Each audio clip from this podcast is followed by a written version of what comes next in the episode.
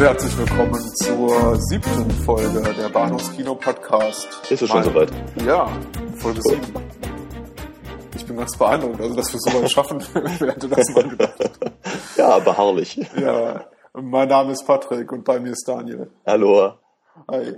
Und wir reden heute über ja zwei, zwei Perlen, möchte ich sagen, des Genau. Zwei cinematische, ja. Ja, zwei, zwei absolute Kinoperlen aus äh, den frühen 80ern und den frühen 90ern. Zum einen ist das Turkish Star Wars. Yayi Kurtaran Adam. Äh, vielen Dank, Daniel. Und zum zweiten reden wir über was? The Fantastic Four. Die erste Verfilmung. Die erste Verfilmung, genau, aus dem Jahre 1994. Produziert von Bernd Eichinger und Roger Corman. Und die obligatorische Frage wie jedes Mal, lieber Daniel, was hast du diese Woche gesehen im Kino, im Fernsehen, auf DVD, auf Blu-ray, sonst wie? Ja, äh, ich habe tatsächlich diese Woche ein bisschen was gesehen. Nicht, nicht viel, wie soll ich sagen, nicht viel mehr als äh, die beiden Filme, über die wir heute reden wollen. Aber ich war im Kino und habe mir ähm, The Five Year Engagement angeguckt. äh, mit Emily Blunt und äh, Jason Segel. Äh, fast verheiratet heißt er auf Deutsch, glaube ich. Ähm, war durchaus ganz, äh, ich war durchaus ganz angetan von dem Film. Ein paar Rezensionen vorher gelesen, die ihn für langweilig und zu lang hielten und so. Und ich muss auch ganz ehrlich sagen, als Romantic Comedy funktioniert er nur sehr bedingt. Ähm, ich fand allerdings ganz interessant, dass sie sich äh, so schien es mir zumindest ernsthaft mit, sagen wir mal, modernen Problemen moderner Paare auseinandergesetzt haben. Und ähm, das ab und an mal mit etwas absurden Witzen gestreut, Mhm. auf die ich zum Beispiel hätte verzichten können. Hätten sie das mehr so in der, in der, in der Dramanummer angelegt, wäre es, glaube ich, besser gewesen. Aber das hatten wir letzte Woche auch schon mal, dann wäre es vermutlich gleich wieder so, so überkandidelt gewesen, dass ich es nicht hätte glauben können. Ich wollte gerade sagen, ist ja eine Judd Apatow-Produktion, glaube ich. Mhm. Heißt, heißt es, es gibt so wieder so ein bisschen, ein bisschen Fäkalhumor zwischendurch? Ein ganz klein bisschen, ja, doch. Also, wobei Fäkalhumor in dem Sinne weniger wird ein bisschen was über Schniedel erzählt und irg irgendwann äh, wird Jason Segel der, der, der große C amputiert, was sehr unangenehm ist. Aber ähm, sie haben es relativ, sie haben den Ball relativ flach gehalten. Also so kennt man es von, von Apatow eigentlich nicht. Fand ich jedenfalls. Also ich war, ich mu muss sagen, das, das wird sicherlich nicht mein Lieblingsfilm. Aber erstens äh, halt Emily Blunt und Jason Segel funktionieren sehr, sehr gut zusammen als Paar. Und ähm, ich fand's halt, ich fand's wirklich eine interessante, einen interessanten Versuch, sich auf die Art und Weise halt mit äh, bestimmten Problemen auseinanderzusetzen. Was passiert eben, wenn, wenn einer der Partner erfolgreicher ist und der andere dafür andere Sachen aufgeben muss und so. Ne? Äh, eine relativ düstere Seite von, von, von dem typischen Rom Romantic Comedy Genre. Und sag ich fand's, ich fand's dahingehend sehr erfrischend, weil ich kann diese ganzen, äh, diese ganzen leichten Comedies einfach nicht mehr ertragen. Mit, also gerne Jennifer Aniston in irgendeiner Rolle. Äh, die kriegt man ja überhaupt nicht mehr raus aus dem Ding. Ähm, und dann werden halt, also wie gerade auch im Kino oder demnächst im Kino, das Ding, wo sie mit, mit Paul Rudd irgendwie in irgendeiner Hippie-Kommune landet und ich denke mir, ha, ist das witzig, sowas gibt's zwar gar nicht mehr, aber ja, wir machen trotzdem drüber lustig. Wanderlust. Es ist so, oh, ich brauche so eine Sachen überhaupt nicht. Und da, da, von daher fand ich halt äh, The Five Year Engagement ein äh, echten Lichtblick in dem Genre zumindest. Aber was, glaube ich, noch viel wichtiger ist, ähm, endlich ist meine, meine DVD-Box angekommen mit dem äh, Watchmen Ultimate Cut. Und den habe ich mir logischerweise auch angeguckt. Und zufrieden? Äh, teils, teils. Also ähm, einerseits äh, habe ich das sehr gebrannt drauf, den mal so zu sehen. Ähm, und bin auch ganz happy, dass ich ihn so sehen konnte. Aber ich muss ganz ehrlich sagen, dass die, äh, dieser reingeschnittene Zeichentrickfilm dem Director's Cut nicht wirklich viel zufügt. Also ähm, im, im, in der Graphic Novel funktioniert ja diese äh, Tales of the Black Freighter wie so eine Art laufender Kommentar zu der zu der gleichzeitig passierenden Geschichte. Was ganz interessant ist, weil eben eigentlich die meiste der meiste Teil der Geschichte ja in Rückblenden erzählt wird. Und wenn eben die Geschichte mal in der Gegenwart ist, dann benötigt sie offenkundig diesen Kommentar in Form eines Comics. Also es wirft ganz interessante Fragen auf, die halt der Zeichentrickfilm überhaupt nicht aufwirft dadurch. Hm. Ja. Und äh, muss allerdings auch ganz ehrlich sagen, also auch im Comic äh, funktionierten, während man halt diese, diese die, die, die Comic-Captions in dem fiktiven Comicbuch las, äh, funktionierten die Szenen drumherum am Kiosk immer ein kleines bisschen besser. Mhm. Ähm, und das ist ihnen wieder in dem äh, Ultimate Cut durchaus gelungen, weil halt die äh, Zeichentrick-Episoden quasi eingeleitet oder äh, ausgeleitet werden von halt diesen Szenen am Kiosk und die sind sehr nett. Mhm. Also von daher, der ist, ist bestimmt, es ist eine tolle Sache und ich habe ihn für relativ wenig Geld äh, äh, über eBay bekommen. Ähm, ich finde ihn nett, er macht sich gut in meiner Sammlung jetzt, aber er ist, er ist jetzt nicht unbedingt wirklich ähm, äh, eine größere Offenbarung, als der Director's Cut war. Mir fiel gerade nur was zum Thema Romantic Comedy ein und Jennifer Aniston. Ich äh, habe mich gerade gefragt, ob die schon mal. Ja, was? Bitte? Ich habe mich gefragt, ob Jennifer Aniston schon mal mit Matthew McConaughey gepaart wurde. Das wäre für mich so äh, das Romantic Comedy Duo des Todes. Vermutlich ja. ja. ja. Ich weiß es aber nicht. Ich müsste es rausfinden. Ja. Vielleicht gibt es noch schlimmere Kombinationen. ich bin mir aber gerade nicht so sicher. Wobei äh, Matthew McConaughey jetzt, glaube ich, versucht, so eine, ja, seine Karriere in eine bisschen neue Richtung zu bewegen. Also vielleicht tue ich ihm auch Unrecht, aber er hat jetzt einen Film gemacht mit Steven Soderbergh, ja. Magic Mike und spielt jetzt, glaube ich, auch in dem neuen William Friedkin-Film okay. ein Auftragskiller. Also ah, okay. wer weiß, ja. was da noch auf uns zukommt. Ja. Also wie soll ich sagen, Tom Cruise hat es auch nicht so wahnsinnig viel gebracht. Herzhaft. Collateral war ganz nett, aber seine Karriere sieht trotzdem genauso aus wie vorher. Hm. So, äh, weitere Filme, von denen du uns berichten möchtest? Wir und? Mm, nee, erstmal nicht. Also ich denke mal, den, den Rest lasse ich mir dann für, für unsere beiden Hauptthemen heute. Ja, ja. Ähm, ich habe erstaunlicherweise recht viel geguckt, wobei es alles sehr, sehr mainstreamig war, was ich diese Woche geguckt habe. Zum einen. Das ist doch nicht also, weiter. Ja, ich habe äh, einen japanischen, einen australischen und zwei Hollywood-Filme geguckt. Ich okay. äh, habe zum einen, um das mal aus dem Weg zu schaffen, Bad Boy Bubby geguckt, ein australischer Film von 1993 mhm. von Rolf de Heer, ein Regisseur niederländischer Abstammung, ja, über einen Mann-Kind im Alter von 30, 35 Jahren, der nur in einem verschlossenen Raum aufwächst mit seiner Mutter, die ihn sexuell missbraucht und äh, es ist, es ist, äh, ist keine leichte Kost. Ich habe dazu ein geschrieben. ja. ja, ich habe dazu eine, eine, kleine Kritik geschrieben auf bahnhofskino.com. Ähm, mhm. Deswegen sage ich jetzt auch nicht mehr viel dazu. Einfach lesen. Mhm. Ähm, äh, des Weiteren habe ich geguckt Safe, Safe House. Mhm. Safe House, ein, ein Action-Thriller mit, mit Denzel Washington und Ryan, Ryan Reynolds. Aha, äh, der, der Typ, der Green Lantern gespielt hat. Ach der. Ich, okay. ich glaube, es war Ryan Reynolds. Ähm, okay. Ja, der war, war, war ganz nett. So Thriller in der Born Trilogie-Ästhetik, also sehr, sehr, hm. sehr wackelige Kamera. Ich glaube auch derselbe Kameramann. Hm. Ähm, nicht besonders spannend, aber unterhaltsam. Hm. Ähm, einen sehr guten Film, einen, einen überraschenderweise sehr guten Film. Wahrscheinlich der beste Film, den ich diese Woche geguckt habe, war äh, Moneyball mit äh, Brad Pitt. Aha. ähm, ein Baseballfilm, ein Sportfilm, was die Amis sehr, sehr gut können. Also okay. ich meine, ich, ich, ich liebe Bull Durham mit Susan Sarandon und Tim Robbins, Feld der Träume mit Kevin Costner, das ist auch noch Ach, so eine äh, Kindheitserinnerung, die, ich, ja, die, die mhm. Kindheitserinnerung, die ich nicht missen möchte und äh, diesen okay. Robert Redford-Film da, The Natural, finde ich auch sehr gut. Also Amerikaner Hollywood-Filmemacher können Filme machen über Baseball. Die funktionieren fast immer ganz gut. Also mir fällt kein schlechter Baseballfilm an, obwohl ich zu dem Sport keinen Bezug habe, auch die Regeln nicht kenne.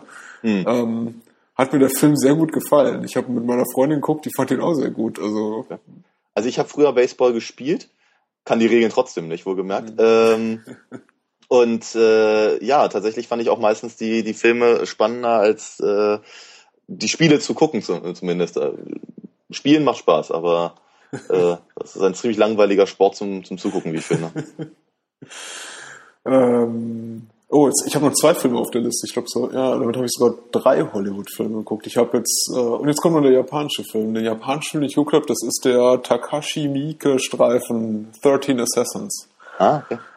Ähm, ich bin kein Fan von Miike. Ich finde seine Filme meist nervtötend, überzogen, splatterig, albern. Hm mittelmäßig inszeniert. Ich, mhm. ich, ich mag zwar, wie heißt der, einer seiner großen Filme, seiner großen Hits Audition, recht gerne. Okay. Allerdings nichts anderes von ihm, muss ich sagen. Also Ichi, The Killer, ja. doof. Ähm, das habe ich noch gesehen. Happiness of the Katakuris, das ist so, glaube ich, so ein Zombie-Musical, habe ich damals sogar im Kino gesehen, auch hm. doof. hm. ähm, Visitor Q konnte ich nichts mit anfangen. Also ich habe einiges von ihm gesehen und nichts fand ich bisher so richtig gut, aber äh, 13 Assassins, schöner Samurai-Film, äh, Remake von einem 1965er Streifen, den ich nicht kenne. Hm. Unterhaltsam auf jeden Fall. Okay. Keine Offenbarung und ähm, zuletzt habe ich gesehen, allerdings schon zum zweiten Mal äh, Drive, den mhm. Nicholas Windig Reffen-Film von letztem Jahr. Ähm, immer noch brillant. Hast du ihn schon gesehen? Nee. nee. Da hast du echt was verpasst. Also ich habe im Kino gesehen, äh, im Original, jetzt nochmal in der deutschen Fassung, wobei das nicht den riesen Unterschied macht, weil ja. wird eh nicht viel geredet, aber weil ich ihn gerne mit meiner Freundin gucken wollte, ihn auch sehr gut fand. Ja. Äh, mit Vorwarnung, dass es extrem äh, blutig zugeht. Also der Film ist ja. in einigen Szenen hart an der Schmerzgrenze. Okay. Ähm, aber letztendlich, äh, ja, tut der Qualität keinen Abbruch und auch äh, mhm. anscheinend auch für, für Frauen sehr, sehr gut erträglich. Also alle Frauen, mit denen ich bisher gesprochen habe, wo ich immer im Vorfeld dachte, die, die lassen sich von der Gewalt vielleicht ein bisschen abschrecken, fand ja. den Film sehr gut. Das mag aber auch an, an Ryan Gosling da liegen. Okay. So. Hm. Einem, einem der neuen Herzensbrecher da in Hollywood. Tja, nu. Tja. Das sind ja so Sachen, bei denen ich irgendwie gar nicht mitreden kann. genau, wir, wir gucken nur Jennifer Aniston-Filme. ja. Das ist, äh, Wunderbar. Ja. ja. Äh, die, die äh, zu, glaube ich, zur erotischsten Frau Hollywoods gewählt wurde oder aller Zeiten. Ach du Scheiße. Äh, vor ungefähr einem halben Jahr. Ja, ich glaube, äh, GQ oder Maxim war es. Maxim. Okay. Die, die dann Umfrage gestartet haben, wer ist die äh, erotischste Schauspielerin aller Zeiten. Und ich Ach, glaube, äh, Marilyn Monroe war auf Platz zwei okay. hinter verdienterweise auf Platz eins. Äh, ja. Jennifer, die Nase Aniston. Äh, du siehst mir jetzt auch irgendwie, wie soll ich sagen, Erstaunt, ja. Äh, nee, also kann ich so nicht sagen. Ich, ich, glaube, in der ersten Staffel von Friends war es noch irgendwie ganz süß. Hm. So zeitgeistig gesehen, aber äh, nee. Nee, nee, brauche ich, glaube ich, nicht so wirklich. Ja, dann äh, lass uns jetzt gegen äh, über andere Verbrechen, wollte gerade sagen, gegen die, gegen die Menschlichkeit, äh, gegen, gegen den guten Geschmack. Ja, sprechen. ja, zwar, aber mit Gusto. genau. genau. Äh, wir reden zuerst über äh, Fantastic Four. Die, die Fantastic Four, genau. Ja, und sind nach äh, wenigen Sekunden wieder hier.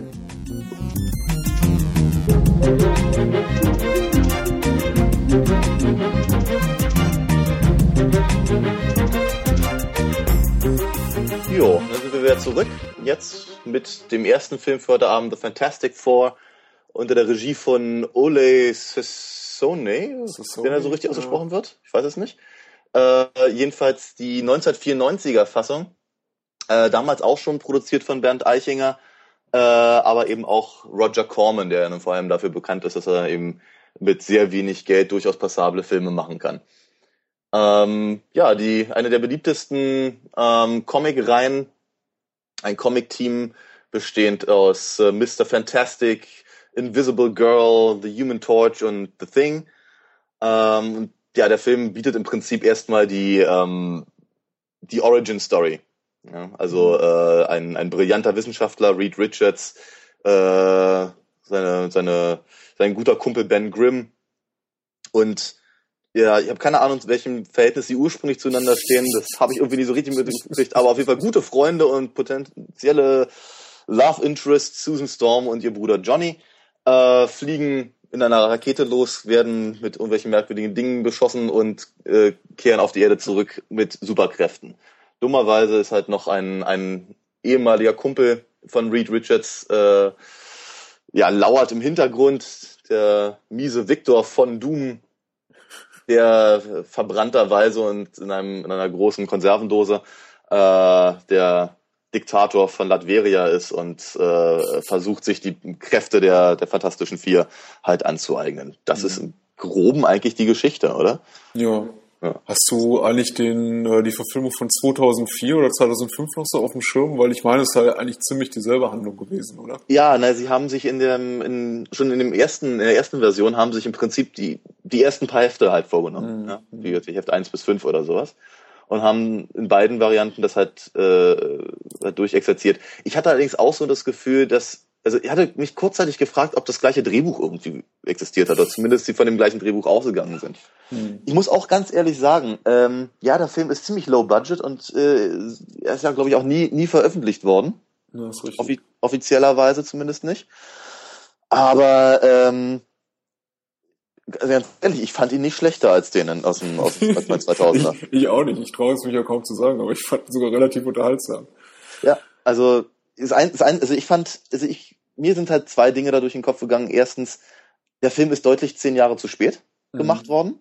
Also vor allem für die, für die, äh, für die Aufnahme und Tricktechnik, die sie angewandt haben. In den 80ern hat das, glaube ich, niemanden gestört. Mhm. Ja? Aber nachdem eben äh, so eine Bombasten wie, wie halt Batman äh, äh, und, und also überhaupt die ganzen Batman-Filme in die Kinos kamen, oder Dick Tracy ja auch, ähm, war das natürlich irgendwie ein, ein echter Schuss in den Ofen. Und während halt im Fernsehen halt sowas wie The Flash, der rote Blitz, der auch deutlich bessere Sachen abliefern konnte, war halt 94 der Film, naja, hat einfach echt abgestunken. Ja, mhm. aber in der gleichen Reihenfolge wie, äh, was weiß ich, The Punisher mit Dolph Lundgren, ja, oder, oder äh, die, die Captain America-Fassung aus den 80ern, da wäre der nicht weiter aufgefallen. Mhm. Ich fand allerdings auch, dass er relativ behäbig äh, inszeniert war hatte so das Gefühl, das bisschen Handlung hätte man auch durchaus in eine Dreiviertelstunde stecken können. Mhm. Und äh, außerdem erinnerte ich mich die ganze Zeit an den äh, Generation X Film, wenn du den mal gesehen haben solltest. Ja. ja also das war ja auch irgendwie, das war ein Pilotfilm. Auch etwa zur selben Zeit, 96 oder sowas. Und ähm, aus dem ist auch nie was geworden.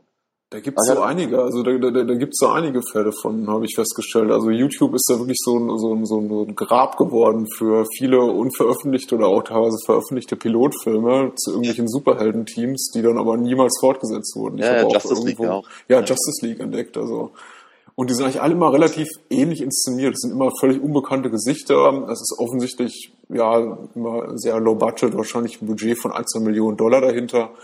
Hm. statische Kameraführung, also es wirkt eigentlich alles, äh, ja, es sieht alles so sehr nach TV eben aus. Äh, leider mhm. sieht eben auch Fantastic Four, obwohl er als Kinofilm gedacht war, mhm. äh, zumindest vom Regisseur, der angeblich nichts davon wusste, dass mhm. man, dass die Produzenten Herr Eichinger und Korn eigentlich nie vorhatten, den Film zu veröffentlichen. Hm. Äh, der sich ja durchaus bemüht hat, äh, laut, laut Interviews einen Kinofilm oder ein echt packendes Abenteuer zu inszenieren, ja, was man ja, ihm nicht so gelungen ist. Also als, als Fernsehfilm, wie du es auch vorhin schon so angedeutet hast, würde der durchaus durchgehen. Also ja, ja. auch wenn er nicht mal das Budget hat von einer, äh, glaube ich, Star Trek The Next Generation Folge. Mhm, mh, ja. Ich finde aber eben auch wirklich, ähm, da, also hätten sie das halt so gemacht und hätten sie halt noch eine Serie hinterhergeschickt, hm. Dann hätte das Ding auch aussehen können wie hier, wie ist das Ding? Mutant X oder sowas? Hm, ich meine, ja. Hm. Ja, und, und also vielleicht nicht unbedingt wie Heroes oder wie das äh, vor ein paar Jahren war. Ja, aber ähm, meine Güte, also für, für End 80er, Anfang 90er wäre das völlig in Ordnung gewesen. Mhm, hm, denke auch.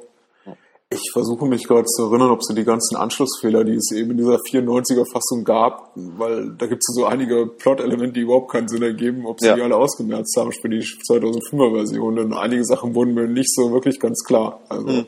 muss ich ganz ehrlich sagen. Zum Beispiel? Ähm, erstmal die Bedeutung des, äh, des Jewelers. Ja. Das, ich glaube, der irgendwie ich meine gelesen zu haben, irgendwie aus, aus der Problematik, der Problematik entsprang, dass äh, zwar Eichinger die Rechte hat an den äh, Fantastic Four und mhm. dem ähm, Dr. Doom, Dr. Doom äh, allerdings nicht an den Schurken. Also mussten ja. sie irgendwelche Schurken empfinden, äh, äh, ja. empfinden, erfinden. Ja. Und haben dann äh, den Moleman abgewandelt in den Jeweler. Also, mhm. und den relativ ja, stümperhaft in die Handlung so integriert. Also, ja. Ja. aber nicht so, dass er wirklich, dass sein Handeln wirklich einen Sinn, Sinn ergibt. Zumindest nicht für mich. Äh, Lag vielleicht aber einfach eine schlechte Kopie was ich äh, nicht verstanden habe. Also erstens, ich persönlich fand der Jeweler erinnerte mich irgendwie wahnsinnig an den Leprechaun. ja. Womit wir uns wieder bei Jennifer Aniston sind. Aber ähm, ähm, dann ist es aber so, dass ich irgendwie das Gefühl hatte, ich glaube, ich glaube, die einzige wirkliche, ähm, der eigentlich wirkliche Grund, der, den diese Figur gehabt hätte, wäre im da auszuloten gewesen, wenn äh, Ben Grimm als das Ding mhm. Äh, sich eben nicht zuhörig fühlt, weil er einfach so hässlich ist. Na, da hätten wir einfach noch mehr draus machen können. Den Ansatz, den Ansatz bietet der Film, aber er lässt ihn auch sofort wieder fallen. Mhm. Das interessiert ihn überhaupt nicht. Mhm. Dafür, dafür schicken sie lieber irgendwelche äh, Schergen rein, die alle genauso aussehen wie Dr. Doom was die Sache ehrlicherweise zum Erkennen nicht leichter macht auf der schlechten Kopie. Ja, das ist auch noch, das ist, das ist auch noch so eine Problematik. Ich habe eigentlich bis zum Ende des Films nicht verstanden. Da gibt es so einen ähm, Bösewicht mit Bart, der spielt auch den Doktor, der, mhm. äh, ich glaube, äh, Dr. Reed mitteilt, dass sein guter Freund Victor äh, lebensgefährlich mhm. oder äh, tödlich mhm. verletzt wurde. Mhm. Äh, der, der, der, der ist auch ein Schurke, oder? Der spricht ja, ja. in diesem osteuropäischen Akzent, ja. Ja, genau. Ja. Und ähm, dessen Rolle wurde mir auch nicht ganz klar, ganz ehrlich. Ich glaube, es ist einfach nur ein, also es ist ja so, ähm, also wird, ich glaube, das hat vielleicht ein bisschen was damit zu tun, ähm, was eben die Vorgeschichten in den Comics halt angeht. Ja, weil soweit ich mich entsinne, ich mu muss ganz ehrlich sagen, ich war nie ein großer Fantastischer Vier Fan. Und damit meine ich äh, äh, tatsächlich beides, sowohl die Comics als auch die Band. ähm, äh, hatte sie aber natürlich damals durchaus gelesen. Ja, damals gab es halt nie, nie, so wahnsinnig viel, was man überhaupt lesen konnte im Comic-Bereich, schon gar nicht monatlich. Und ähm, da waren halt die fantastischen vier Taschenbücher, zu meiner Zeit zumindest, natürlich trotzdem immer ein ganz guter, ganz guter Ausweg. Ähm, also wenn ich mich nicht irre, dann ist es tatsächlich so, dass, dass äh, Reed Richards und, und, und Dr. Doom im Prinzip halt alte Schulkumpels sind. Aber ähm, er, er halt, also Doom halt eigentlich immer schon der, der Erbe des Throns von, von halt Latveria war. Mhm. Und dadurch, dass er nun gerettet wird von diesem, von diesem Bartschurken, äh, hatte ich so das Gefühl, dass es irgendeine Art von Abgesandter oder sowas, weißt du? Der, jemand, der, der ihm einfach, der so den, den, den, den Thronfolger gerade rettet. Mhm. Ja, weiß, aber auch, auch, das wurde natürlich im Film nicht weiter erwähnt. Nein. Ja, ich weiß das gerade unglaublich zu schätzen, was du mir gerade erzählst, weil du wesentlich mehr Vorbildung besitzt zu äh, Comics und auch Superhelden-Comics, weil äh, nichts davon, was du gerade sagst, ja. ist irgendwie aus dem Film zu entschlüsseln. Ja. Also es wird zwar mal, äh, wie hieß es, Ludveria oder so, wird, wird zwar erwähnt, aber ähm, nicht was wirklich, was das so ist und mhm. äh, warum jetzt der äh, Leprechaun-ähnliche The Jeweler plötzlich eine Königin haben will und mhm. äh, mit dem blinden Mädchen, in das sich Ben Grimm verliebt hat, in seiner Gruft auf dem Thron hockt. Und ähm, die Zusammenhänge werden nicht wirklich ganz, werden nie wirklich klar, also zumindest nicht für mich. Also ich habe ja. das, ich konnte das nicht nachvollziehen, was dem Unterhaltungsfaktor keinen Ab Abbruch äh, tut. Ja, ja. Ja, das ist durchaus richtig. Also nochmal gesagt, ich habe mich, ich habe mich durchaus unterhalten gefühlt. Ich finde halt wirklich, er hätte ein bisschen, ein bisschen äh, straffer organisiert sein können, mhm. der Film. Ja, also einfach das, bestimmte, bestimmte Längen alleine durch, wie soll ich sagen, vielleicht schnellere Schnitte oder sowas äh, äh, überbrückt hätten werden können. Hm. Weil es relativ viele Einstellungen aus der gleichen Perspektive. Und dann ja, stehen die da und dann reden sie. Also sobald sie in ihren kleinen Kulissen standen, in ihren kleinen, unbedeutenden, nackten Kulissen, wirkte das Ganze wieder alles relativ billig. Und äh, da hat sich mal wieder so meine These bestätigt, dass eigentlich so das größte Plus für Low-Budget-Filme eigentlich immer die Außenaufnahmen sind. Ja. Deswegen wirkte auch äh, für mich die die ersten zehn Minuten, die ersten zehn, 15 Minuten, die relativ viel draußen stattfinden, zum Beispiel mhm. auf diesem Highschool oder College Campus, äh, ja. relativ gut, dynamisch, mhm. äh, unterhaltsam inszeniert. Und ich dachte, ach, so, so ein billiger Schrott ist das gar nicht. Man sieht im Film sein Mini-Budget gar nicht an. Richtig, ja. Und in dem Moment, wo es dann hieß, ähm, zehn Jahre später und mhm. sie hocken in diesen Pappmaché-Kulissen mit diesem mhm. ähm, Science-Fiction-ähnlichen Fernseher, der sich dadurch auszeichnet, dass er so Neonröhren um sich hat. Wahrscheinlich hm. ein, ein, ein, Vorgänger des Philips Ambilight. äh, wurde es relativ bekloppt. Also eigentlich hocken die immer ja. in sehr, sehr düsteren Kulissen mit äh, einem Stuhl, ein paar Tischen und ein paar mhm. blinkenden Knöpfen. Mhm. Wobei ich allerdings auch ganz ehrlich sagen muss, äh, über so eine Sachen kann ich ja doch durchaus hinwegsehen. Mhm. Ernsthaft. Also äh, als, als alter Raumpatrouille-Zuschauer äh, stört mich sowas wenig. Mich ja? auch nicht. so, so, solange, solange ich da in irgendeiner Form in der Story drin bleiben kann. Und das schafft der Film durchaus. Ja? Also auch, auch trotz Längen bleibt man in der Geschichte drin.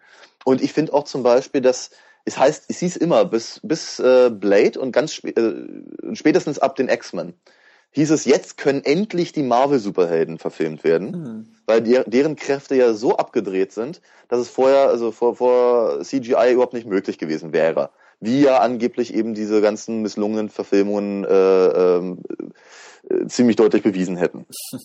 Und ähm, ich sehe das überhaupt nicht so. Ja? Mhm. Also es ist durchaus richtig, dass immer dann, wenn halt Superhelden ihre Superkräfte einsetzen, äh, es früher ein bisschen schwierig wurde. Ja? Also ähm, was ist ich, Bill Bixby und Lou Ferrigno, habe ich, hab ich, hab ich in den 70ern auch schon durchaus als zwei verschiedene Personen wahrgenommen. Ja? Ähm, das war nicht unbedingt äh, Banner, der sich in den Hulk verwandelt. Ja? Sondern das eine war halt Bill Bixby und das andere war ein grün angemalter Bodybuilder. Ähm, oder wenn man sich noch an diese alten Spider-Man-Verfilmungen, also die Serie, die dann hier als, als Kinofilme rauskam, erinnert, das war auch alles sehr, sehr auf, wie soll ich sagen, dem, dem unterstmöglichen Niveau irgendwie gehalten, was die Tricks anging. Äh, was meistens dazu führte, dass man die, dass man die Helden deutlich seltener in ihrem Kostüm sah, als in ihrer Geheimidentität, was die Sache ein bisschen langweilig machte. Ähm, aber hier gerade bei den Fantastischen Vier habe ich eben so das Gefühl, die Tricks sind völlig in Ordnung. Das ist absolut in Ordnung. Ich, ich, ich nehme ihnen durchaus hier ihre, äh, äh, diese, diese, diese Stretch-Geschichten von, von Mr. Fantastic, nehme ich ihnen ab. Hm. Ja, ja, überwiegend in Ordnung. Also diese Unsichtbarkeitseffekte. Die sind etwas, die sind, die sind öde, ja, das ist wohl wahr. Ben Grimm hat ein cooles Kostüm. Also ich meine, uh, The Thing. Ja, das ist wohl Auch das ist immer die arme Sau, die in diesem, äh, in diesem äh, Toxic Avenger-Kostüm die ganze Zeit rumrennen musste. ja, aber äh, das funktioniert. Es funktioniert ganz hervorragend. Da brauchst du kein CGI-Thing. Ähm, und auch und auch was sie halt mit äh, der menschlichen Fackel gemacht haben. Ähm, größtenteils lassen sie halt seine seine Kräfte ja, sagen wir mal, eher auf auch, auch wiederum auf einem sehr sehr Grundniveau, mhm. indem er halt im Prinzip nur nur Flammen aus den Fingern schießt. Ähm, aber wenn er sich dann später halt wirklich zum zur kompletten Fackel halt verwandelt, ist es in Ordnung. Zu dem Zeitpunkt stört es mich auch nicht mehr. Mhm. Ja. Äh, zugegebenermaßen, das sah halt in der Neuverfilmung doch etwas äh, äh, eleganter aus. Aber ähm, auch das ist zum Beispiel so ein Punkt. Ja. Als, als, als Kind fand ich äh, Johnny Storm den coolsten Charakter bei den Fantastischen Vier. Mhm. Ja, also alle anderen standen immer auf das Ding. Ich persönlich fand halt äh, Human Torch ganz toll. Ähm, und sagen wir mal, ja, er war, war halt immer so ein flapsiger Typ. Ja, so ein cooler, lässiger Hund. Und weder in der, in der 94er als in der, äh, noch in der 2005er Fassung haben sie diesen Aspekt rübergebracht. In beiden Fassungen ist er eigentlich nur ein blöd quatschendes Arschloch. Ja. Ich persönlich bin froh, dass der aus 2005 dann später wenigstens einigermaßen überzeugend Captain America abgeliefert hat. Es wird also offenkundig nie ein Fantastic Four Captain America Crossover geben. Mhm. Ähm, nein, aber wie gesagt, ich fand halt, das fand ich halt besonders schade, wiederum, dass, dass sie eben meinen damaligen Lieblingscharakter so, ja, wie soll ich sagen, auf diese, wieder diesen, diesen, diesen, diesen Genre-Typus des, des Flaps-Amerikaners irgendwie reduziert haben, der irgendwo, der, der nie fehlen darf, meistens im Hawaii-Hemd irgendwo rumhängt. Mhm. Also ja. sicher, sicher die, die undankbarste Rolle ja. in dem, in dem Quartett die er zumindest in einem Film annimmt. Da habe hab ich mir auch gedacht. Also nicht, dass ich jetzt Fantastic Four in Bezug auf die anderen Charaktere jetzt durch große ja, Charakterentwicklung und großartige Dialoge und sonst was auszeichnet, aber ja. also Johnny Storm kommt sehr, sehr schlecht weg letztendlich. Ja. Wobei er ja am Ende den Tag retten darf. Also, ja, ja, ja. das ist wahr. Also er hat auf jeden Fall einen guten Moment, wobei es dann auch wiederum nicht der Schauspieler ist, sondern eben mhm. so eine, so eine CGI-Animation mhm. die, da stimme ich dir zu, ziemlich, ziemlich gut aussieht, zumindest auf der Kopie, die wir uns angeguckt haben. Ja. Also ja. Ähm, für 94, glaube ich, ganz, ganz guter TV-Standard, also da gibt's Schlechteres. Ja, das war wahr. Ja. ja. Aber ich glaube wirklich, also was du vorhin kurz erwähnt hast, ich glaube, dass einer der spannendsten Aspekte ist eben wirklich, dass äh, sie den Film nur gedreht haben, hm. um nicht die Rechte dran zu verlieren. Hm.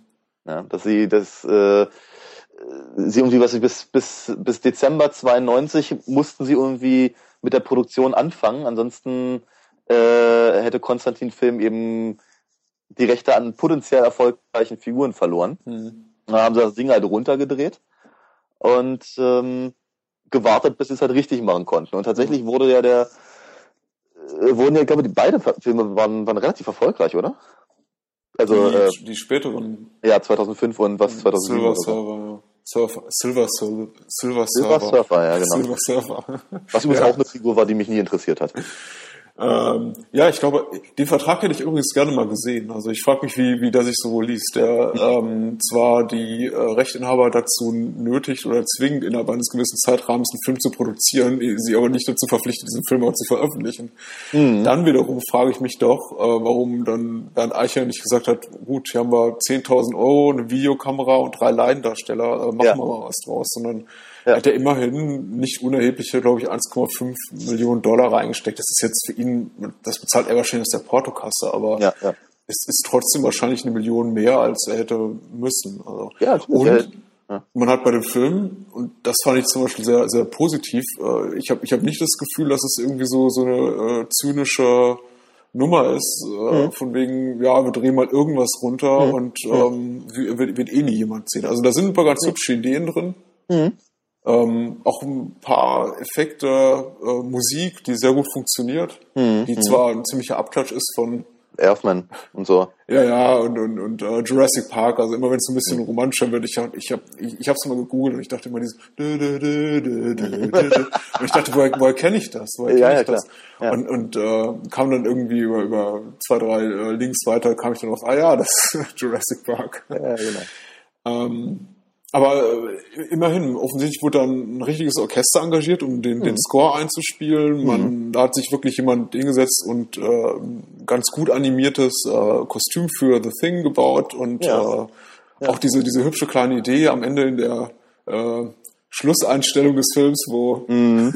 Reed Richards da aus dem Auto rauswinkt mit seinen äh, gedehnten Armen. Also äh, das, das sind alles so, so hübsche Einfälle und, und Elemente, ja. die eigentlich sagen, ja, da hat sich doch jemand Mühe gegeben. Nicht unbedingt jemand mit sehr viel Talent mhm. und mit noch weniger Budget, aber ja, mit Herz. Ja, doch. Ich glaube, das kann man genauso so stehen lassen. Ja. Also es ist wirklich, also man, man hat das Gefühl, keiner von den Beteiligten wusste, dass das Ding verstaubt auf dem Regal. Mhm. Und das ist, das ist natürlich ein bisschen schade. Also das ist, äh, ich hoffe, dass die Jungs wenigstens einigermaßen äh, entsprechend bezahlt wurden. Mhm. Aber also man tatsächlich, glaube ich, von, von, von keinem nee. der äh, Schauspieler oder ja. auch sonst beteiligten Personal jemals wieder was gehört. Wobei also immerhin die die ähm, die äh, die Wikipedia kennt auf jeden Fall ähm, die Schauspieler von äh, Reed Richards äh, Sue Storm, äh, Ben Grimm und Johnny Storm. Ah, okay, okay. Also ähm, wird alle anderen Figuren offenkundig, offenkundig wurde noch ein noch ein ähm, noch ein extra Typ hat tatsächlich das Ding gespielt. Hm. Ja, ja, ja. Also der, der, der äh, Typ, der Ben Grimm spielt, steckt später nicht im Kostüm. Das sieht man allerdings auch an der Körpergröße. Ja, also okay. ich glaube, ja. der Schauspieler, der Ben Grimm spielt, ist mal locker irgendwie zwei Meter groß und überragt ja. alle um den Kopf. Und sobald mhm. äh, äh, The Thing eben auftaucht, ist äh, Thing so, so groß wie alle anderen. Ja. Aber was ich jetzt zum Beispiel äh, Jay Underwood mhm. hat äh, Johnny Storm gespielt, wie ich gerade lese. Und er hat auf jeden Fall mitgemacht, zum Beispiel bei, ach, also früher hat er, hat er also vor ähm, Fantastic Four hat er mitgemacht bei 21 Jump Street, den äh, Young Indiana Jones Chronicles, später nochmal bei Star Trek. Mhm. Road to Redemption hat er, hat er gemacht, mhm. zum Beispiel auch durchaus. Ja, also, ja, das, er hat auf jeden Fall seinen eigenen Wikipedia-Eintrag, ja. Wo, wobei diese Wikipedia-Einträge ja auch oft von den Agenten geschrieben werden. Also, In der Tat, ja. Oder ja, ja. jetzt gucke ich mir mal zum Bild an. Das Gesicht sieht vertraut aus, ja. Ja. Ähm, ja. Filmografie. äh, Indiana Jones Chronicles, schön.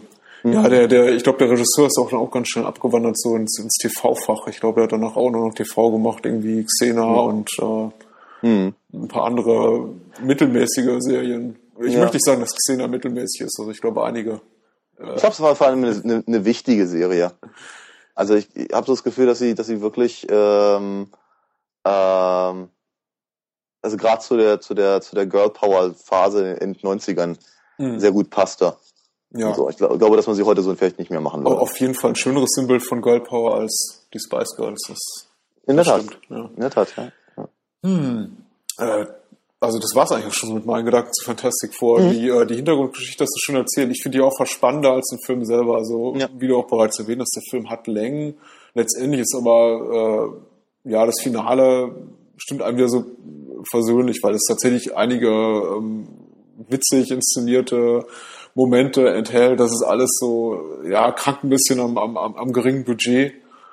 Ähm, aber im Großen und Ganzen, ja, doch, es ist alles mit Herz gemacht und hm. ja, wird als, wird als vielleicht als, als Pilotfilm für einen kleinen Kabelkanal auch ganz hm. gut funktionieren. Dass den hm. natürlich niemand ins Kino bringt, so ein hm. Film, ist klar, denn auf einer großen Leinwand hätte so ein Film äh, verloren. Ja. mit ja. den Effekten. Und er hätte auch, auch 1994 äh, schon verloren. Ja, das ist richtig. Das ist richtig. Vermutlich auch 84, ich weiß es nicht, aber. Ja. Ja. Ja, das hört man, das, das hört man immer mal wieder. Ich glaube, die, äh, die Erinnerung vieler wird dadurch auch getrübt, dass man sagt, ach ja, damals war eben vieles auch technisch nicht so möglich. Doch, damals war auch technisch schon mehr möglich. Ich habe äh, zum Beispiel von einem Bekannten von mir, weil Spawn, die mhm. äh, Todd McFarlane Comic-Verfilmung, mhm. äh, Realverfilmung von Spawn kam jetzt auf Blu-ray raus und die Effekte ja. sind Effekte sind grottig und die waren auch ja. damals schon grottig und ich musste ja. mir auch letztens anhören so, ja, es war eben ey, das war 1997, da ging eben noch nicht mehr. Und ich dachte mir, nee, nee, natürlich ging das schon mehr. Jurassic ich, Park war 93, äh, oder? Ja, genau. Und ich war damals in Spawn im Kino und ich war ja. auch 1997 schon sehr enttäuscht. Ja, ich auch. Ja, ich war ein großer Spawn-Fan zu der Zeit. Denn äh, nicht nur ist der mhm. Film scheiße, Entschuldigung, mhm. aber ja, ist er, ähm, ist es. Die, auch die Effekte, selbst die Effekte sind grottig und die waren auch schon für damalige Standards grottig. Also mhm. Ich glaube, das war das Jahr, als Godzilla rauskam. Und, mm, und äh, mm. es war im selben Jahr als äh, wie, wie äh, die Veröffentlichung von, von Lost World, dem Jurassic Park Sequel. Also Titanic ging, doch auch, oder? Und Titanic, also da ging effekttechnisch schon einiges mehr. Also. Ja, ja, ja, ja. ja. Cool, dann äh, sind ja. wir uns ja einig. Ja, schön. Durchaus. Ähm, also, wer die Möglichkeit hat, an den Film ranzukommen, soll sich den mal angucken. Wir fordern ja. natürlich jetzt niemanden auf, sich äh, hier Bootleg-Kopien zu besorgen oder die üblichen Quellen zu konsultieren, aber wenn man denn will. Genau, und wenn, wenn man ihn durch Zufall dann doch irgendwie mal kriegt und sich nicht wehren kann, also ich denke auch, dass der Film durchaus erstmal Spaß macht. Oh ja. Und, und er teasert so ein Sequel an am Ende. Hm. Fortsetzung hm. folgt. Aber ja, es sollte nicht sein. Nein. Ja, leider. Okay, dann nach einer ganz kurzen Pause zum ja, Glanzstück dieser Podcast-Episode. Türkisch Star Wars. So drauf, ja. ja, bis gleich. Jo.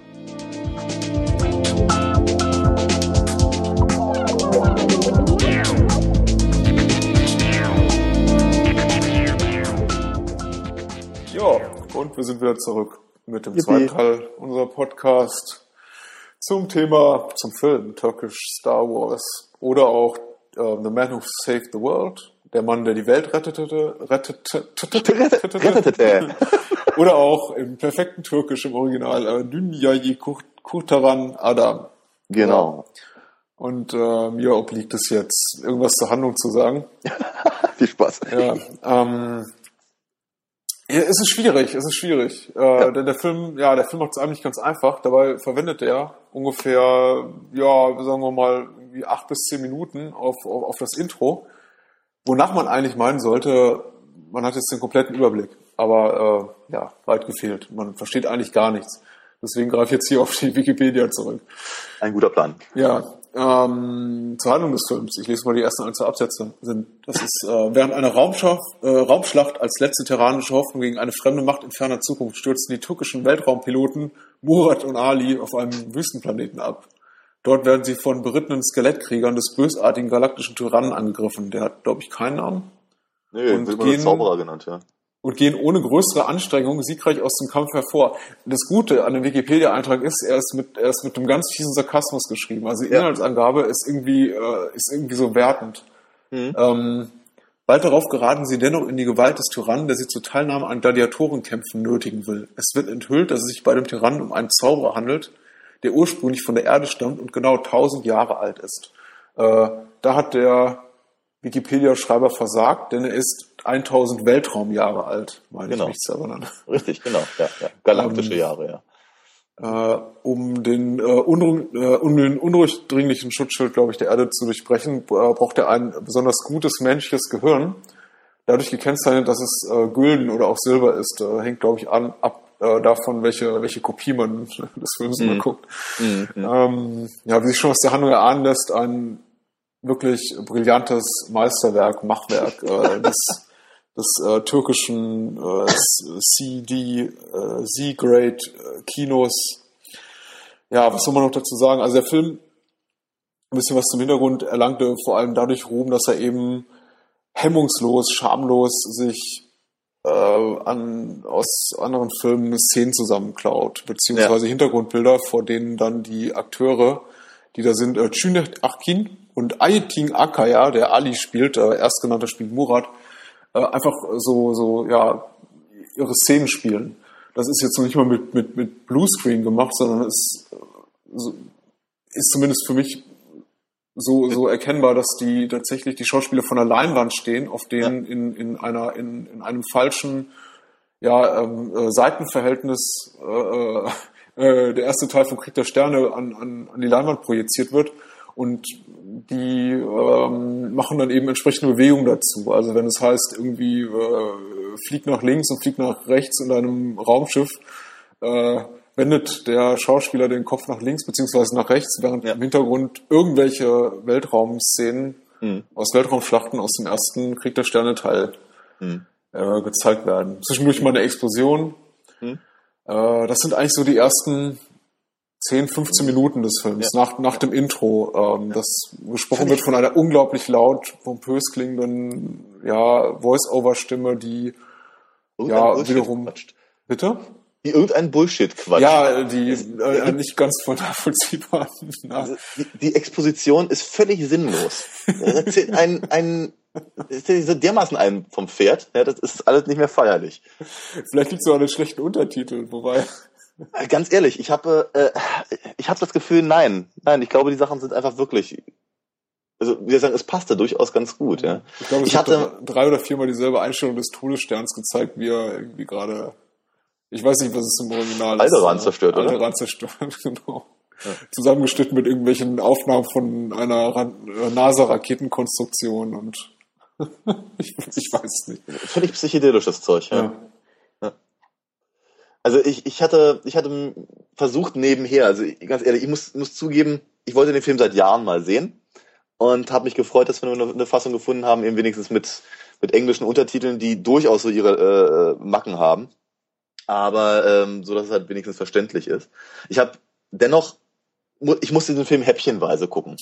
Ich habe echt nicht ausgehalten. ich glaube, das war echt das Absurdeste, was ich jemals gesehen habe. Und äh, habe versucht, nebenher eine, eine relativ genaue Rezension zu lesen ähm, auf, von, von, von Bad Movies ähm, die wohl geschrieben wurde, weit, weit, weit bevor es eine Fassung gab mit englischen Untertiteln. Mhm. Und ich war ziemlich erstaunt darüber, wie, wie gut er alleine, alleine äh, von den Bildern her, ohne der, der, der Sprache mächtig zu sein, den Inhalt zusammengefasst hat. Mhm. Da habe ich mich sehr, äh, sehr darüber gefreut. Außerdem hat er auch einen sehr, recht, recht komischen ähm, Stil dabei gefunden. Und ich glaube, der ist auch angebracht, weil diesen Film kann man einfach beim besten Willen nicht ernst nehmen. Mhm. Während er aber, glaube ich, durchaus ernst gemeint sein soll. Ich glaube, er soll dann wirklich äh, äh, echtes Action-Abenteuer sein. Ja, das ist richtig. Und ich habe auch gelesen, dass der Star des Films mhm. auch äh, nicht unbekannt ist in der ja. Türkei. Äh, man einigen Reviews, wobei ich weiß nicht, wie ernst ich das zu nehmen habe, wird sogar behauptet, er sei ein regelrechter äh, Star im türkischen Kino. Das kann ja durchaus sein, ja. Ich, ich, glaube, er hat auch tatsächlich irgendwie an 150 oder 200, in 150 oder 200 Filmen mitgespielt, bevor er diesen ja. Film gedreht hat. Und auch der Regisseur hat äh, bereits, hatte bereits 30, 40 oder sogar 50 Filme auf dem Konto, bevor mhm. er, er, diesen Film gedreht hat, was mhm. es mir vollkommen, also überhaupt nicht nachvollziehbar macht, äh, für mich überhaupt nicht nachvollziehbar macht, wie ja. Äh, so ein Film zustande kommen konnte. Ja. Ja. ja. Also, denn dort in diesem Film, ungleich zu jetzt Fantastic Four, den wir eben besprochen haben, ist nicht ein, ein Hauch von, von Schauspielführung, inszenatorischer Kunst oder irgendwas zu beobachten. Also der Film ist ja. wirklich äh, eine Katastrophe. Ja, von vorne ja. bis hinten. Es sieht, es sieht halt wirklich so aus, als, als, als hätten die da einfach irgendwie ein nettes Wochenende in Kappadokien gehabt. Ja, ja richtig. Und die Kamera drauf gehalten. Ja. Was wir noch gar nicht erwähnt haben, wir haben ja ähm, erwähnt, dass sie, das zwar wirklich Minuten, also insgesamt bestimmt 20, 30 Minuten Filmmaterial aus mhm. Star Wars für den Film geklaut wurden und in die Szenen reingeschnitten wurden oder hinter die Schauspieler pro projiziert wurden.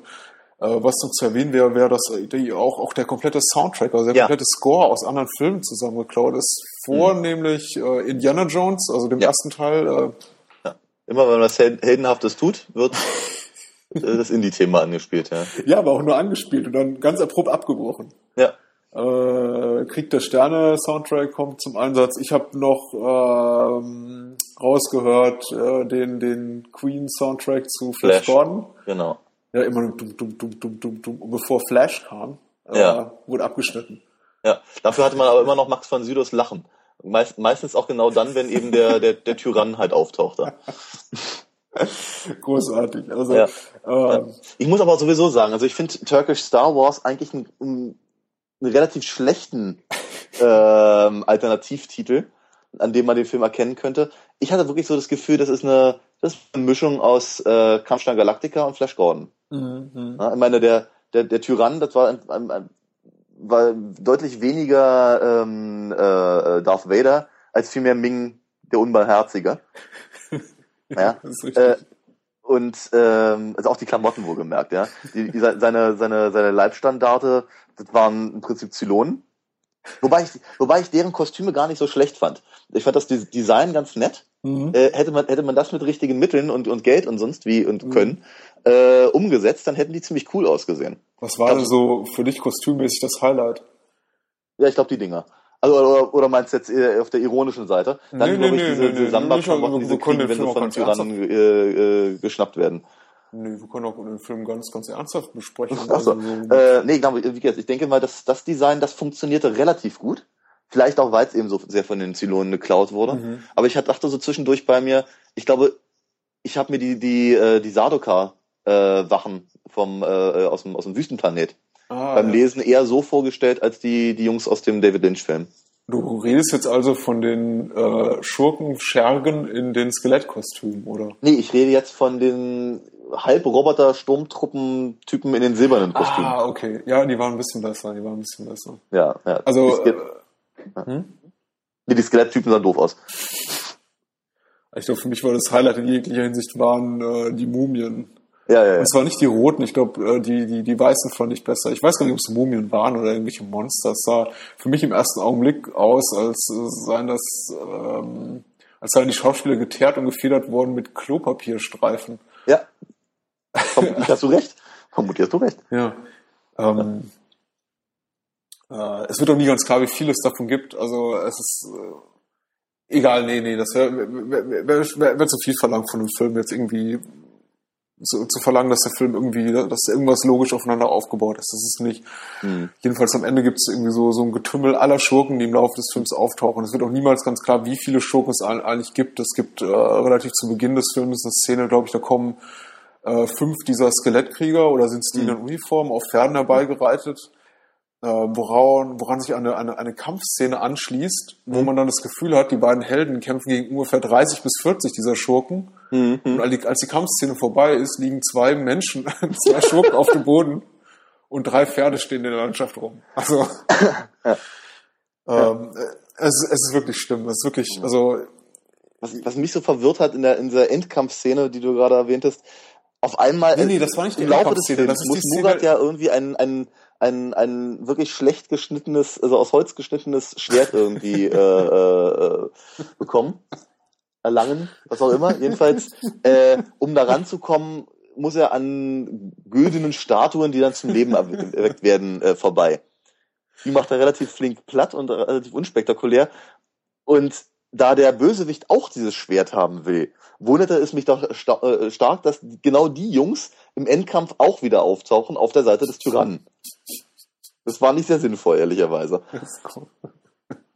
Also, ich, keine Ahnung, was das sollte. Ich, ich habe, ähm, ich, um dir wiederum, glaube ich, heute für das fünfte Mal zuzustimmen. Ich habe mich auch teilweise ge ge gequält durch den Film. Also äh, es, es, ist nicht ganz einfach, diese 90 Minuten in einem Stück durchzusetzen. Also mit 90 Minuten mal ungefähr 60 Minuten zu lang, würde ich sagen. Aber ja. ähm, äh, wenn du diese Szenen so beschreibst und sie äh, kommen so langsam zurück in mein Gedächtnis, ist schon wieder rum, ist schon wieder eine Woche her, dass ich den Film geguckt habe, muss ich einfach äh, so breit grinsen wie, wie kaum in den letzten Tagen. Also es ist wirklich, es ist unglaublich lustig, es ist unglaublich lustig. Die Erinnerung da, daran noch äh, viel mehr, als es tatsächlich zu gucken. Denn ja. zu gucken ist relativ nervtötend. Aber jetzt so, wenn ich mir eigentlich eigentlich einfach nur an die Essenz des Films erinnere oder an diese vier, fünf Momente, die äh, einfach so absurd sind, dass sie äh, hysterisch lustig sind, dann äh, gefällt mir der Film wiederum ganz gut. Ja, und das eben diese, diese, diese, diese ganze diese ganzen Szenen rund um die, äh, die Erlangung des Schwerts und den schlussendlichen Kampf damit äh, gehören sicher zu den Highlights des Films. Also die sind wirklich mhm. sehr, sehr gut. Dieses, ja. dieses Schwert ist, äh, ist der Hammer. Also ja, das ist. Da äh, leckt sich He-Man alle zehn Finger nach. äh, es ist wirklich ein Stück ähm, äh, golden angemaltes Holz und ähm, so schlecht designt. Ich, ich, ich möchte jemanden damit ernsthaft kämpfen sehen. Ich, ich, hm. ich meine, du bist hier der große Fecht, äh, Schwert- und Degenmeister. Also ja. ich würde ich würd dich gerne damit sehen, kämpfen sehen. ich glaube, ich glaub, mit dem Ding tut man sich eher selber weh als jemand anderem. Aber äh, nein, ich glaube, ich glaube, ich persönlich stehe immer noch am allermeisten ähm, einmal auf die auf die äh, auf die Trainingsmontage, die ja in solchen Filmen fehlen darf. Ja, wenn wenn äh, Murat und Ali anfangen, ähm, ähm, auf, auf Felsen einzudreschen. Ich würde so weit gehen und sagen, es ist die, die, die beste Trainingsmontage aller Zeiten. Ja, ja. kurz nach der aus äh, ähm, Team America, aber na gut. also es ist wirklich episch. Also ich, ich, ich ich frage mich auch gerade, ich, ich bin gerade ein bisschen mehr am, am, am Hadern, ob ich die spoilern soll, weil die ist so, so mit die schulze äh, Szene des Films und ich gib weiß. Gib uns alles, gib uns alles. Ich, ich weiß gar nicht, ob man zu viel darüber berichten sollte. Also, ähm, ähm, sie, sie, sie ist wirklich absurd und äh, es sei nur so viel gesagt, Murat und Ali äh, trainieren mit Steinen in jeglicher Form. Sie spalten Steine, sie tragen Steine an den Knöcheln, sie machen Trampolinsprünge mit Steinen an Knöcheln und äh, Fesseln ähm, an, an aber ich hab gerade die Bilder. Sowieso, ähm, sowieso äh, es, ist einer der schönsten Trampolinfilme, wenn nicht der schönste Trampolinfilm. Ja, überhaupt. Also, äh, ja, das, also das, das gemietete Trampolin, äh, das wurde echt ausgenutzt in dem Film. Weil der, der, der, der Mensch, der geht nirgendwo hin, er springt ausschließlich. Ja, es ist wirklich egal, was er macht, er muss erstmal übers Trampolin. Ich meine, es gab eine, es, es, ich meine, es gibt eine Szene, wo er irgendwie auf einen, äh, in Richtung eines Schurken äh, springt, irgendwie mehrere Trampolinsprünge macht, bevor er ihn tatsächlich trifft, irgendwie dabei ja. auch noch so ein Salti einlegt. Ja. Und ähm, dann auf dem, ähm, auf der Mumie oder was einer dieser Skelettkrieger landet und ihn spaltet in der Mitte. Ja, ja, ja. Ähm, oder war das am Ende der Tyrann? Das kann sogar der Tyrann oh je, gewesen sein, ne? verraten. Ähm, ja. Der, ja, der Tyrann wird am Ende in, in, in zwei Hälften gespalten, was tricktechnisch, tricktechnisch super gelöst ist, indem man, indem man eine Hälfte ähm, des, äh, des Filmnegativs ähm, abgedunkelt hat oder einfach die Hand davor gehalten hat. Also. Vermutlich letzteres, ja. ja. Und, dann, und dann hat man aber für die andere Hälfte das Bild offenkundig nur gespiegelt. Ja, ja. Weil aber offenkundig aber, hat Mann zwei Nasen. Ja, auch nicht sauber, wollte ich gerade sagen. Denn, äh, man sieht immer die fast die komplette Nase. Ja. Also äh, wirklich sehr schön ähm, gelöst. Äh, der, der, äh, ich finde, der Film äh, lebt letztendlich wirklich von, von, diesen, von, diesen, von diesen Momenten oder Szenen, die nur so zwei, drei, vier Minuten dauern, die wirklich glorreich, absurd äh, und unterhaltsam sind. Unterbrochen leider immer wieder von Passagen, die gähnend langweilig sind. Mhm. Ähm, zum Beispiel die Szenen zwischen äh, Murat und seine Angebeteten, die äh, mhm. keinen Namen hat, die sich eigentlich immer nur äh, sehnsuchtsvoll anstarren.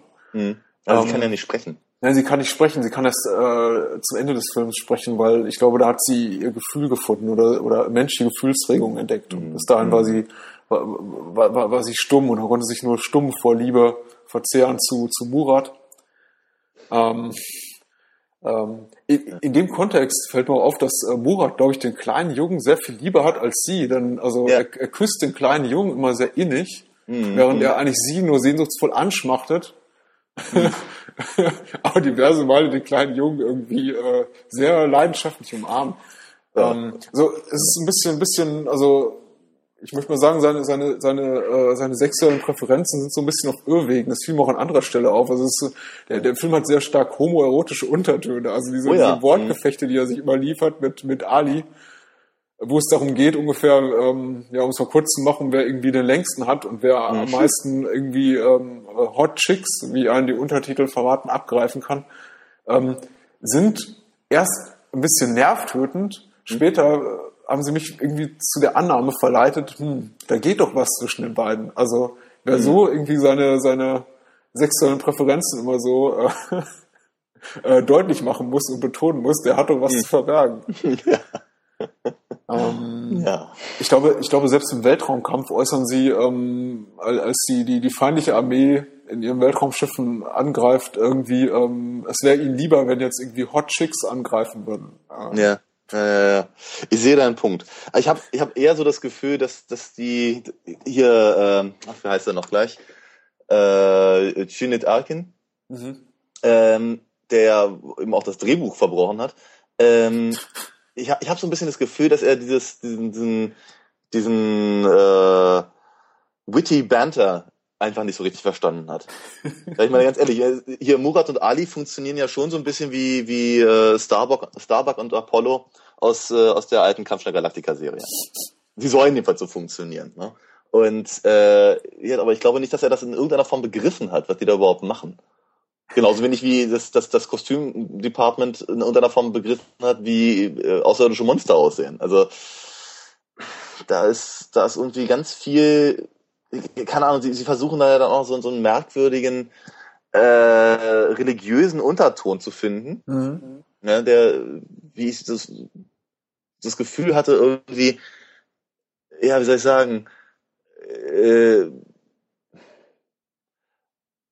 ja, wie soll ich sagen, moslemische äh, mhm. Lehren und christliche in irgendeiner Form zu verbinden mhm. und bei der, der Gelegenheit noch irgendwelche, noch irgendwelche Mayas und, und Ägypter reinzubringen, wenn wir schon mal dabei sind, äh, funktioniert auch irgendwie nicht so richtig. Mhm. Aber so also, zynisch der Film ist, ich meine, für die ganze Inszenierung und dem, der, der Klauerei bei anderen Filmen, ich finde, der hat das, das, das Herz auf jeden Fall am rechten Fleck, denn die Botschaft ist ja ja, durchaus unterstützenswert. Die wird nie so ganz klar. Es ist nur irgendwas mit Menschlichkeit und Herzen. Sie wird vor allem, sie wird vor allem deswegen nicht klar, finde ich, weil äh, es die ganze Zeit darum geht, dass, dass, äh, dass, dass Menschen die einzigen sind, die im Prinzip Frieden in die Galaxis bringen können. Mhm. Und der Mann flügt da durch eine, durch eine, äh, durch einen ganzen Planeten voll von Pappmaché-Monstern und macht alles platt, was ihm irgendwie ähm, unter das Trampolin kommt. Mhm. Äh, also jetzt sagen, die menschlichen Regungen bleiben da so ein bisschen auf der Strecke.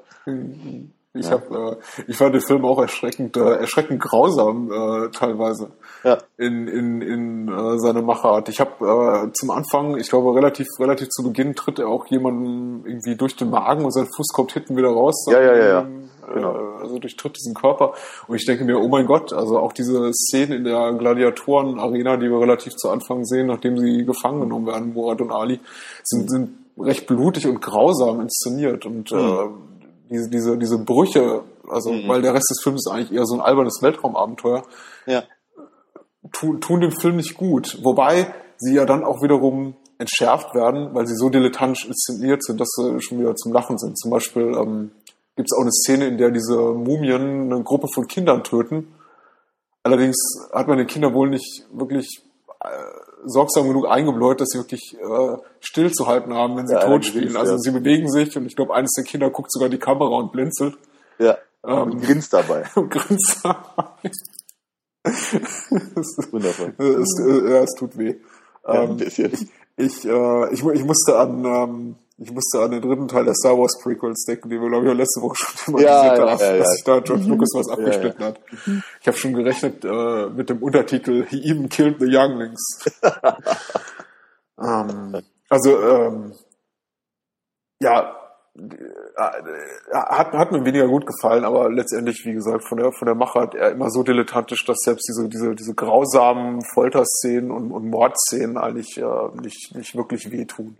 Hm. Hm.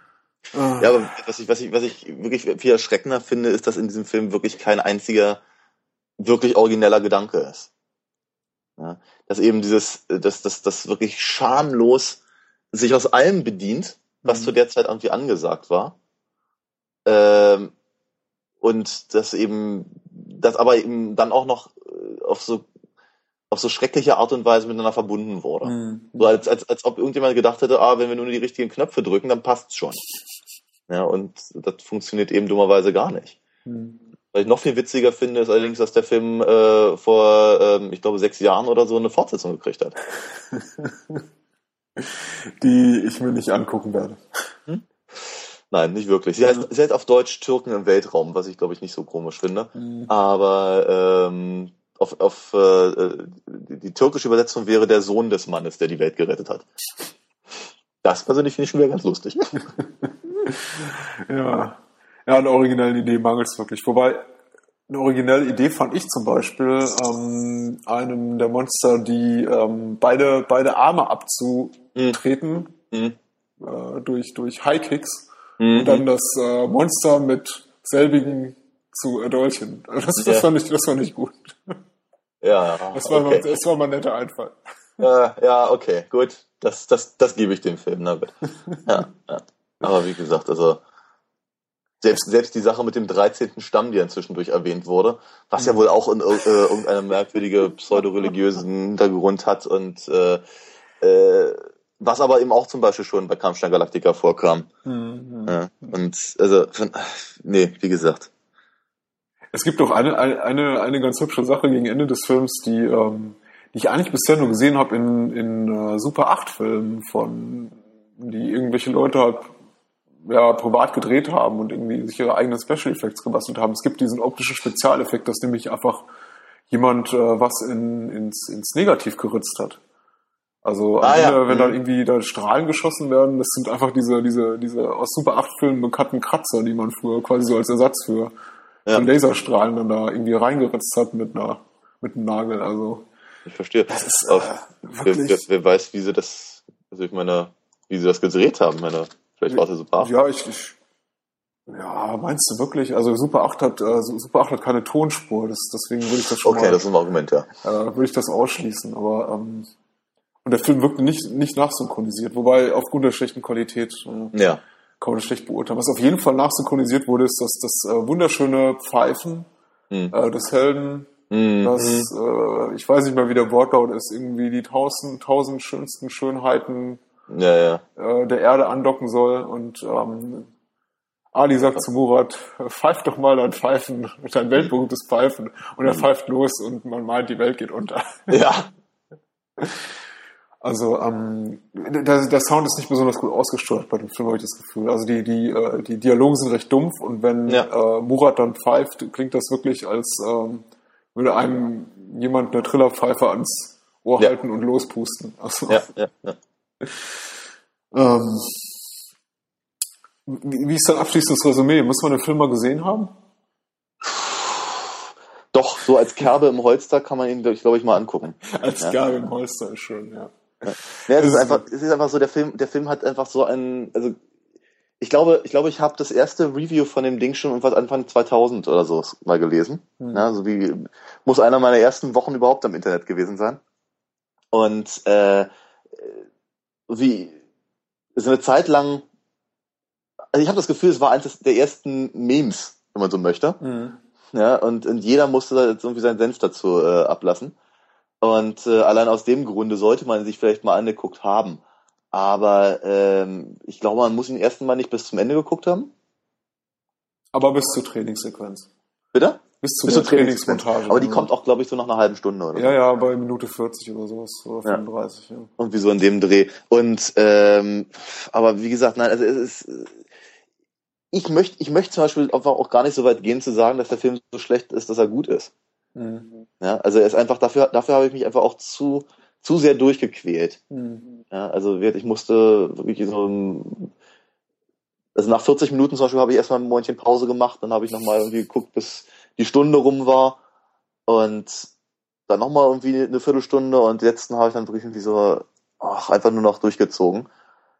Und ähm, ehrlicherweise, der Film funktioniert nicht mal mit einem Kasten Bier.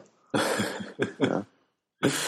Äh, ja, das war. Also ich meine, das ist ja immer so, so ein Reiz. Man will es ja doch immer sehen und ich meine, ich habe mir auch jede Menge wirklich schlechte, schlechte, schlechte Filme angeguckt im Laufe ja. meines Lebens und man hofft äh, natürlich immer darauf, dass es dann am Ende sowas wird wie ich weiß nicht, was ist so ein klassischer ähm, Film, der so schlecht ist, dass es schon wieder gut ist. Ich würde zum Beispiel sagen, Superman 4 fällt vielleicht in die Kategorie oder die mhm. Ed Wood-Filme natürlich oder einige Roger Corman-Produktionen, mhm. Little Shop of Horrors oder so, mhm. was mhm. mal was Corman in zwei, drei Tagen zusammengedreht hat. Ja. Sowas funktioniert schon wieder auf dieser äh, so, so bad it's good Basis, aber ähm, ja, ja. Turkish Star Wars gehört nicht dazu, da gebe ich dir recht. Also genauso wenig wie ähm, Manos Hands of Fate, was auch so mhm.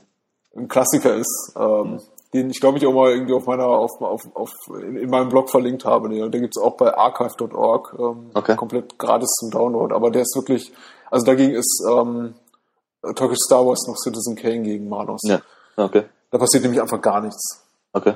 Da stehen Leute nur rum und reden wenig. Und manchmal gehen drei Minuten in, in, in, in den Raum und äh, niemand hm. sagt was. Hm. Hm, hm. Merkwürdig. Äh, also ich glaube, der letzte, letzte äh, schlechte Film, den ich gesehen habe, der irgendwie halt so schlecht war, dass er wieder gut ist, war, ähm, war die, die 30er Jahre Fassung von äh, Reefer Madness. Weil der eben auch wirklich echt jeder Beschreibung spottet. Da habe ich mich köstlich amüsiert, aber wir, nee, also ja, ich, ich sag's einfach nochmal, äh, man, man sollte ihn vielleicht mal gesehen haben, wenn man sich für Trash interessiert. Ähm, aber ähm, ich glaube, wenn man ihn nicht sieht, dann äh, wird man auf dem, auf dem Sterbebett auch nicht irgendwie sagen, ich habe was verpasst. Das ist wohl wahr. Okay, ähm, dann beschließen wir damit mal unseren Podcast. Und, oh ja. ähm, da wir uns ja schon im Vorfeld über ein Thema, auf ein Thema geeinigt haben für nächste Woche, müssen wir noch nicht mal mehr eine Pause machen, nee. um darüber nachzudenken. Wir hauen das gleich so raus. Ja, nächste Woche ist Batman-Woche. Und ähm, wir reden über The Dark Knight Rises. Genau. Den dritten und abschließenden Teil, zumindest seitens, äh, ist es Christopher, Christopher Nolan? Christopher, Christopher Nolan, Nolan, ja. ja äh, der Batman-Trilogie. Ich, ähm, na gut, man weiß ja nie, was kommt. Vielleicht droht ja mal wieder eine Lizenz flöten zu gehen und dann macht man es wie bei Spider-Man und dreht mit einem anderen Regisseur und anderen Darstellern noch einen neuen äh, Batman-Teil. Mhm. Wer weiß, ich weiß nicht, wie die rechte Lage da aussieht bei äh, Warner und äh, DC. Äh, Na, also DC gehört Warner. Ja, okay, dann wird es da ein bisschen unproblematischer sein. Also ich meine, ähm, Spider-Man, was ich bis letzte Woche nicht wusste, der neue Spider-Man-Teil ist ja wohl auch tatsächlich aus so einer rechten Bredouille raus entstanden. Ah, von wegen, ähm, nicht, ne? man, äh, man muss äh, äh, Paramount, nee, oder ist es, ist es Sony? Ich glaube Sony. Sony muss alle fünf Jahre oder alle sechs Jahre einen Spider-Man-Film veröffentlichen, Aha. sonst verlieren sie eben die Rechte an der Figur. Okay. Jetzt, jetzt weiß ich auch mal wieder, warum mich der überhaupt nicht interessiert, der neue. Ja, wobei er gar nicht so schlecht sein soll. Also. Ja. Aber äh, das ist nur, basiert nur auf Hörensagen, dieser, diese Annahme. Okay. Mhm, genau, The Dark Knight was, Rises. Was gucken, wir, was gucken wir als zweiten Film, außer Dark Knight Rises? Oh wow. Wollen wir jetzt ganz spontan sein? Und du wirfst irgendwas in den Raum? Ähm. Guck, mal, guck mal den alten 60er Jahre Batman dazu. nee, ähm. Ja, ja, machen wir Batman hält die Welt in Atem. Sehr okay, gut. der ist gut. Ja. Ich bin gespannt, welcher Film besser ist. das kommt vermutlich auf die Perspektive an, aber wir werden es vermutlich nächste Woche rausfinden. Gut, nächste Woche dann The Dark Knight Rises. Oder nur Dark Knight Rises? Wie auch immer. Ich glaub, ist das nicht wurscht? Ist wurscht, ist wurscht. Genau. Und äh, viel wichtiger, Batman hält die Welt in Atem. Yeah. Ähm, besucht bahnhofskino.com, schreibt mir eine nette Feedback-Mail an patrick.bahnhofskino.com und äh, gebt auf die Facebook-Seite und liked bahnhofskino.com. Und Daniel, was willst du noch loswerden? Ja, wenn ihr schon mal dabei seid und das Internet durchforstet, könnt ihr auch mal bei alinafox.de vorbeischauen und ein paar Abenteuer-Comics lesen. Gut, macht das. Wir verabschieden uns bis nächste Woche. Bye bye. Tschüss.